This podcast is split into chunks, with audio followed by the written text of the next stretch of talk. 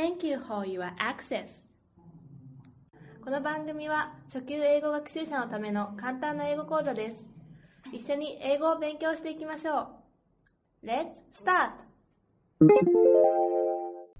今回は前回に引き続きリード先生のインタビューです日本の嫌いなこと日本人はどうしたらいいかについて話しています次の3つの質問について考えながら聞いてみましょう1日本人はどんな人を受け入れないでしょうか2先生は人をどこで判断してほしいと言っているでしょうか3なぜリード先生は警察に職務質問されたのでしょう Let's listen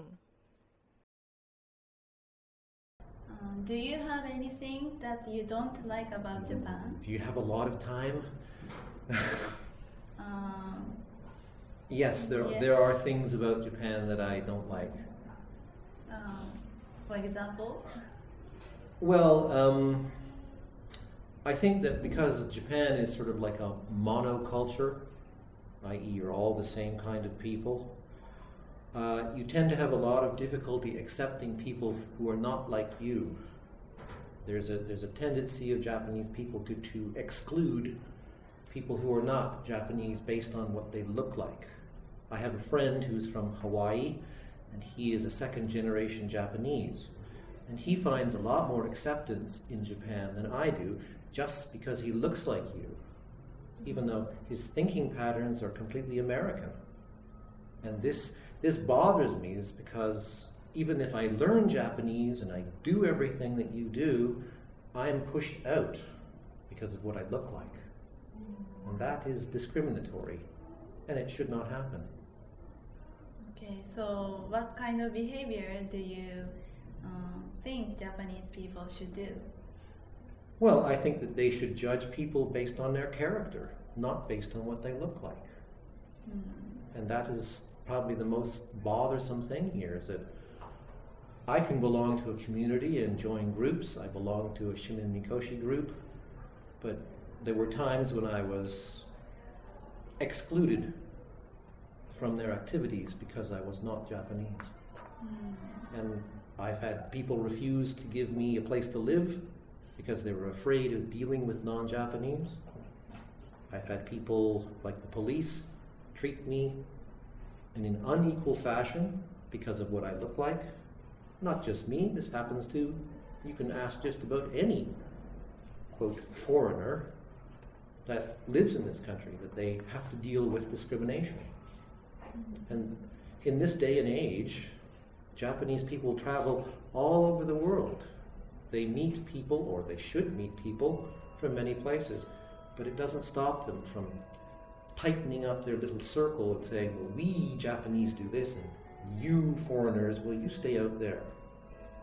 And that needs to change if Japan wants to compete and cooperate on a global stage.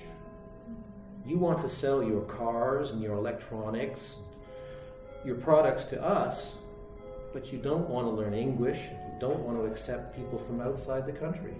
And that's a one sided, biased point of view. And that needs to change if this country is going to progress.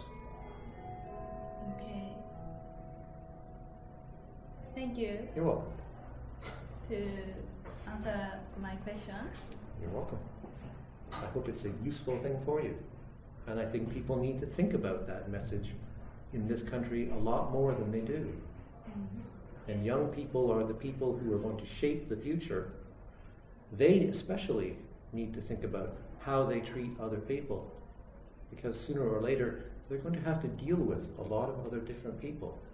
Where I come from, there are many groups of people in my city, and I've had to learn to live with them.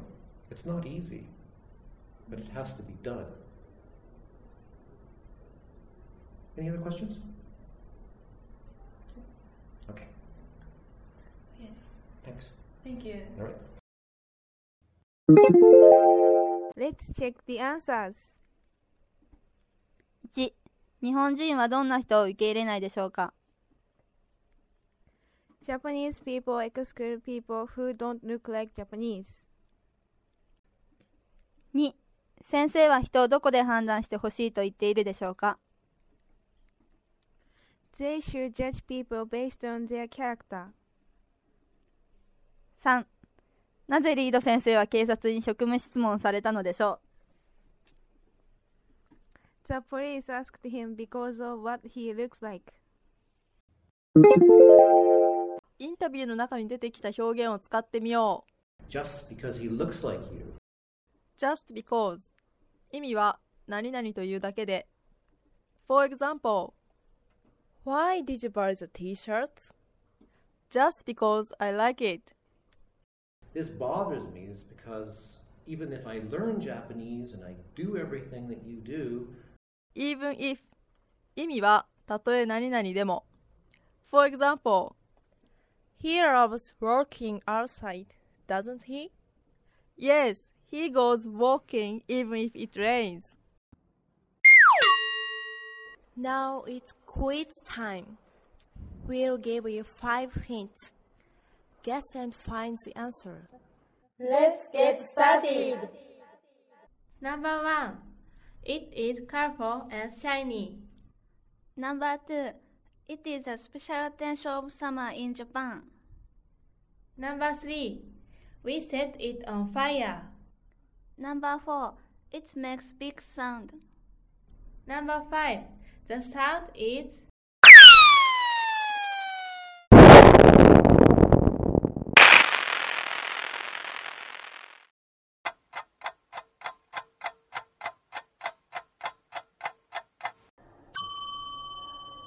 Do you find the answer? The answer is firework.